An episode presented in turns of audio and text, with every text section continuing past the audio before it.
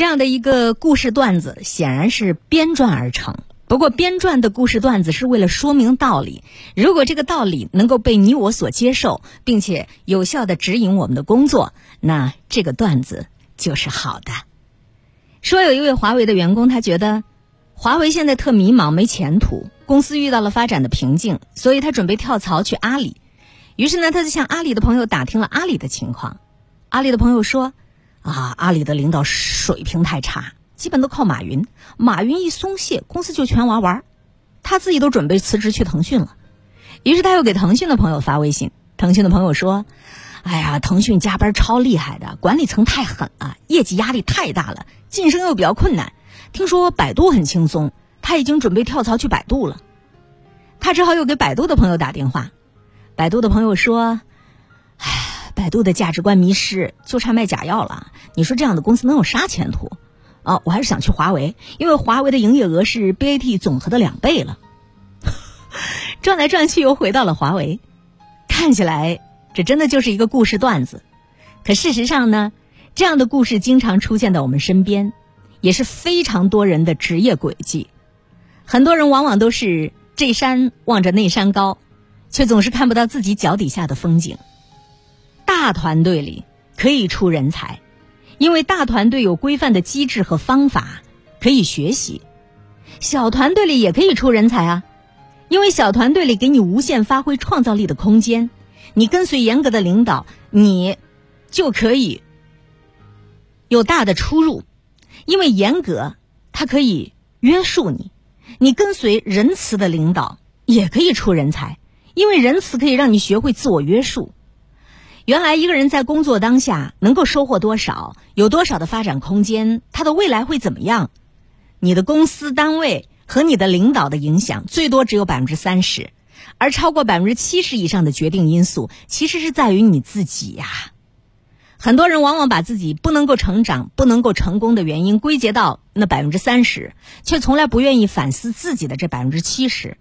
很多人以为我只要换一个环境、换一个单位、换一个领导。更或者自己去创业，那我就会努力工作。事实上，亲爱的，当你心存抱怨，你便会永远抱怨；当你今天逃避，你便会永远逃避；当你身心懒惰，你便会永远懒惰。所以，我想要说的是，亲爱的，多想一想你自己那百分之七十，少抱怨环境的那百分之三十。你如果不努力，你来人间干嘛呀？你做卧底吗？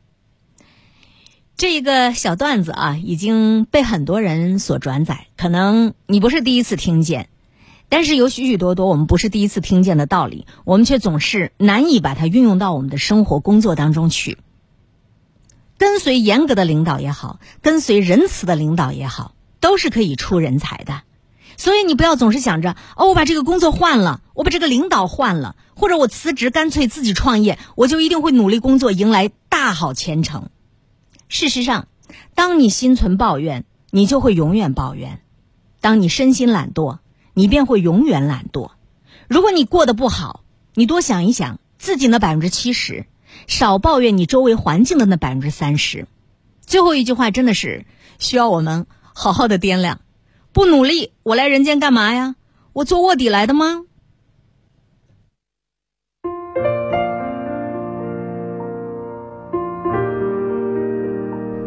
我和谁都不争，和谁争，我都不屑。我爱大自然，其次就是艺术。我双手烤着生命之火取暖，火萎了，我也准备走了。最爱九零九，一切刚刚好。最近有两则新闻引起了我的注意，一则是我看见了台湾的某档节目里，居然有人振振有词的说说大陆人现在连榨菜都吃不起了，而另一则是华为发布了国产操作系统鸿蒙。我把这两个新闻放在一起看，颇有些意味。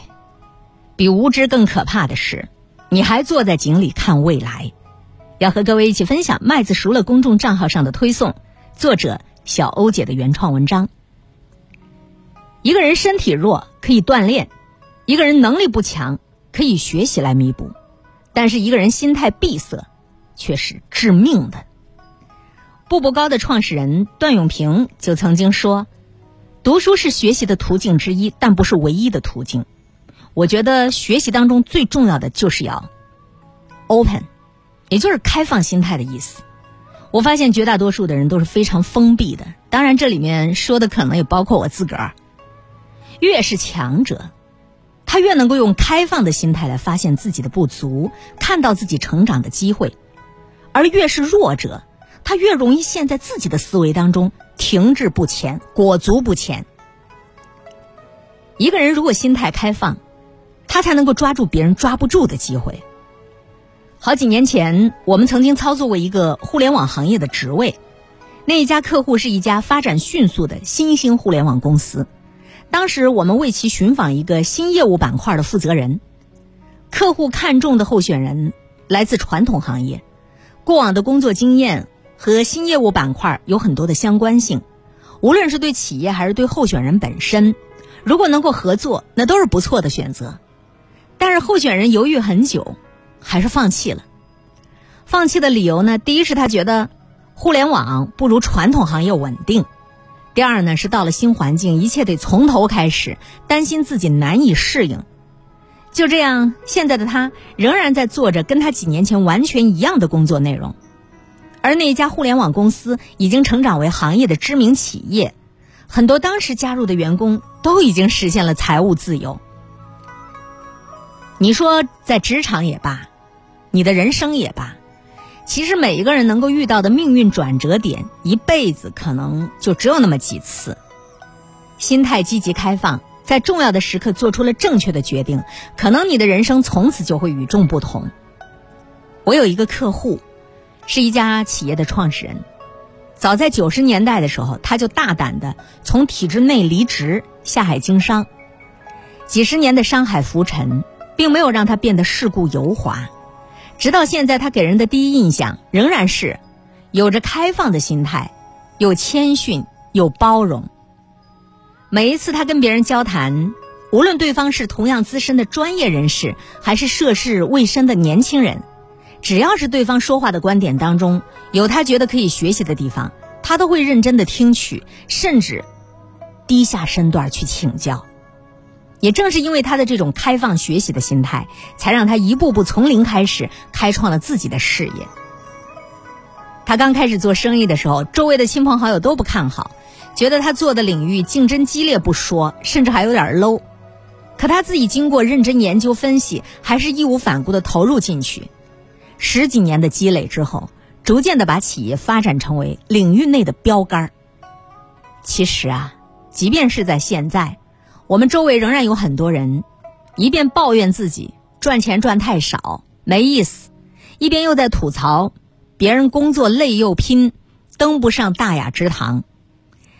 知乎上曾经有一个热门的问题啊，就是有哪些看起来是不起眼儿，但是却非常赚钱的行业？答案当中列举了很多行业，都是那些看起来不那么高级，可是只要你默默耕耘，你都能产生巨大收益的工作。所以，无论是什么时代，机会它其实都不是缺的，它缺的只是你善于发现的眼睛，还有你乐于接受的心态，以及你勇于去承担的那种决心呐。前一段时间有一个朋友想用业余时间开始写作，询问我有没有点什么好建议，于是我就把自己这段时间写文章的一些心得体会跟他仔细说了一遍，并且建议他。可以有针对性的参加一两个写作班，提升的会比较快一些。我还亲自给他列了一些口碑不错又适合他的写作班的名单。结果呢，他听完之后就说：“哎，你推荐的那些书我会买来看一看，可是那些培训班我就不上了。现在的知识付费都是割韭菜，我才不去给人做韭菜呢。”于是他凭借着坚决不能被人割韭菜的信念，一直在慢慢的从头摸索。到现在，他一篇文章也没有完成，最后彻底放弃了。一个人因为怕被骗，就不相信任何人，哪怕前人已经总结了很多的经验，却仍然要花费大量的时间和精力，自己一点点的亲自去试错。这其实并不是什么匠人精神，只是固执又迂腐罢了。决定一个人是不是韭菜的，并不是看他是不是会被割，而是要看他是不是懂得寻找和利用资源，实现弯道超越，并且在最短的时间之内让自己成长为有资格去割别人韭菜的人。任正非有一次在谈到自主创新的时候，曾提到：“我从来不支持自主创新这个词。一个完全依靠自主创新，这样的人很难成功。”他指出，开放式创新正在取代封闭式创新，成为在全球配置创新资源的新模式。所以他说，我们不应该鼓励大家都把自个儿的门关起来，一切从头开始自主创新。我们应该鼓励去拥抱世界。去依靠全球创新，只有这样，我们才能缩短进入世界领先的进程。的确，人类之所以能够进一步飞跃，就是因为懂得在前人的经验基础上提升。而如果一个人非要固执的抱着一切都要自己摸索的想法，无异于退回到了原始社会了。真正聪明的人。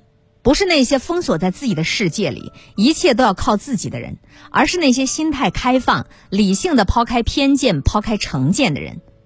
他们懂得如何把别人的经验拿来为自己所用，去吸取他人，哪怕这个人是敌人，吸取他们身上的优点，在快速的超越他们。在职场上，我们经常会看到一类人，倚仗着自己在公司的资历深厚。对于那些年轻的同事，特别不屑一顾。前两天有一个四十多岁的候选人联系我们，说要看新机会。他们现在的这家公司已经很多年，本来按照计划，今年直属上级退休之后，他就顺理成章可以升职为经理。没有想到两个月之前，公司任命新经理的通知出来了，被提升的不是他，而是两年前才加入公司的一个九零后。然后，这个四十多岁的中年人实在咽不下这口气，决定看看外面的新机会。其实我跟他沟通下来，就能感觉得到，他的这个竞争对手一点都不简单。这个九零后的年轻人，不但教育背景很好，而且做事很有冲劲，也很有思路。在公司的这两年，渐渐变成了部门的主导力量，主导了很多的重要项目。而这位候选人呢？却觉得自己，啊，老资格，经验丰富，干这么多年了，任凭你这九零后年轻人再怎么努力，哎，你的这个论资排辈儿也在我下面很多嘛。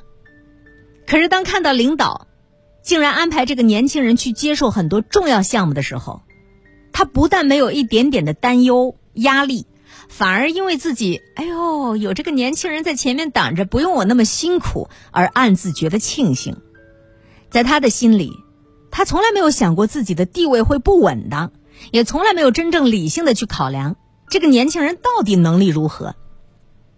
就这样，在原本差距没有那么明显，他还有大把机会翻盘的时候，他就这么双手插着口袋，像一个旁观者一样，任由时光流过了。开放的心态，不止让我们抓住机会，也能让我们对那些。潜在的危机更加的警惕和敏锐，所以这个四十多岁的老兄丧失了这一次晋升的机会，完全怪他自己。前美团网的 C.O.O 的干家伟，曾经是阿里巴巴的第一批员工，工号六十七。他跟很多当年因为找不到其他工作而不得不加入阿里巴巴的人不一样，干家伟本来他有非常稳定的工作，当时。干家伟已经是浙江一家国营企业的副科级干部了。别说在当时啊，即便是现在，这样的工作对于大多数人来讲，也算得上是很体面、很安逸、很美好。可是敏锐的他始终觉得不踏实。虽然这个公司当时非常好，但是从行业上来看，已经是接近夕阳了。于是那段时间，干家伟利用每个周末的时间，就在杭州的新华书店找资料，了解各行各业的情况，力图为自己找到更加朝阳的产业信息。终于有一篇雅虎联合创始人杨致远的采访打动了他。他把眼光投向了当时还很陌生的互联网领域。那个时候的阿里巴巴是一家非常小的公司，别说知名度了，懂得如何去做销售的人都没几个。但是，那是甘家伟当时能找到的杭州唯一的一家互联网公司。于是，甘家伟不顾别人的质疑和反对，辞掉了国营企业的工作，加入了阿里，跟其他同事一起从基础销售员开始摸索经验，才有了后面他在互联网行业的飞速发展。而他曾经工作的那家国营企业，的确就如同他当年的判断，因为行业不景气，早已经不复存在了。无数的事例都在向我们验明一个道理：当一个人、一家企业还在起步阶段的时候，如果他能够拥有开放的心态去学习别人，似乎并不困难。真正困难的是，那些已经有了一定地位、有了一定获得感的成功的人。只有这样的人，才是真正的经得起考验的赢家。如果你已经拥有了一定的地位，有了一些的获得感，感觉自己已经比较有成功的体验，那你还能够保持开放的心态，你才算是真正的赢家。在我们弱的时候，我们很容易以开放的心态去学习别人，去提升自己。只有当我们变强以后，我们仍然能够时刻看到危机。看到那些不如自己人身上的优点，我们才算是真正的强者。有一期的圆桌派讨论的主题是关于读书，当时有位嘉宾说，现在有一种人只读跟自己思想一致的书，好像读书就是为了为自己的想法找到证据。嗯，你看，我就这样说吧，你这样读书其实是起了反作用，只会让你越读书思想越狭隘。的确。如果你没有一个开放的心态，任凭你读了多少书，你也都只是徒劳。所以，亲爱的，让我们拥有开放的心态，去聆听世界，去粗取精，永远前进在更好、更强的路上。以上的这篇文章作者小欧姐，来自她的公众号 MBA 智库，也希望这篇文章能够为你所用。